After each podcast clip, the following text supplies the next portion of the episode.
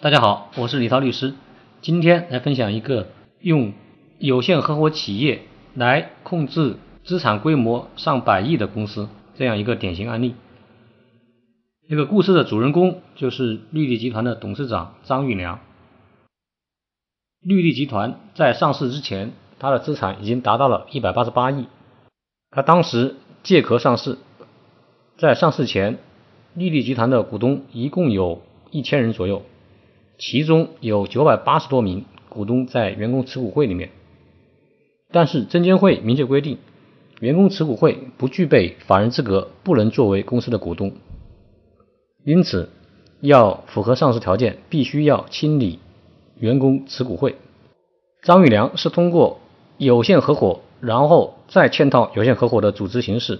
来这样解决问题的。首先，第一步，张玉良和四十二名管理层人员一起设立了一家叫格林兰投资有限公司，这是一个有限公司，注册资金一共十万元。张玉良任法定代表人。第二步，这家格林兰投资作为 GP，也就是普通合伙人，员工持股会的员工股东作为 LP，也就是有限合伙人。共同成立了有限合伙企业。由于有限合伙企业的合伙人上限是五十人，而员工股东一共有九百八十多名，所以先后成立了三十二个有限合伙企业。格林兰投资作为 GP，在每家有限合伙企业里面只出资一千元，这样他在三十二个有限合伙企业里面一共出资三点二万元。而作为 LP 的员工股东，他们进行了大额出资，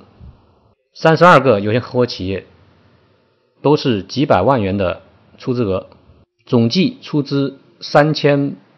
七百多万元。第三步，这个格林兰投资仍然作为 GP，然后跟这些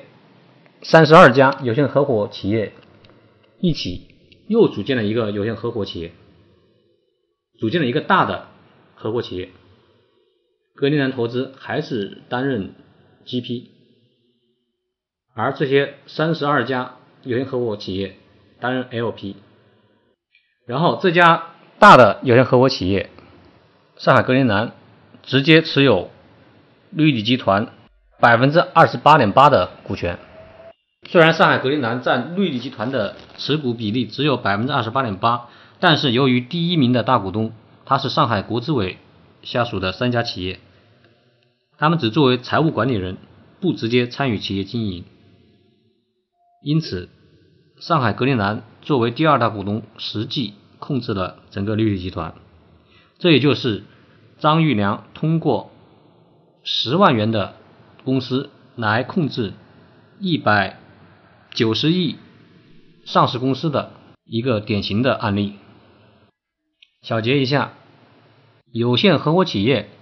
可以作为一个非常好的员工持股平台。由于有限合伙企业里面对于普通合伙人的出资没有限制，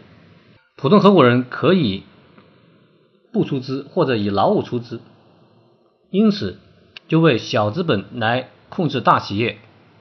提供了可行的方案。因此，有限合伙企业这个组织形式是非常值得认真研究的。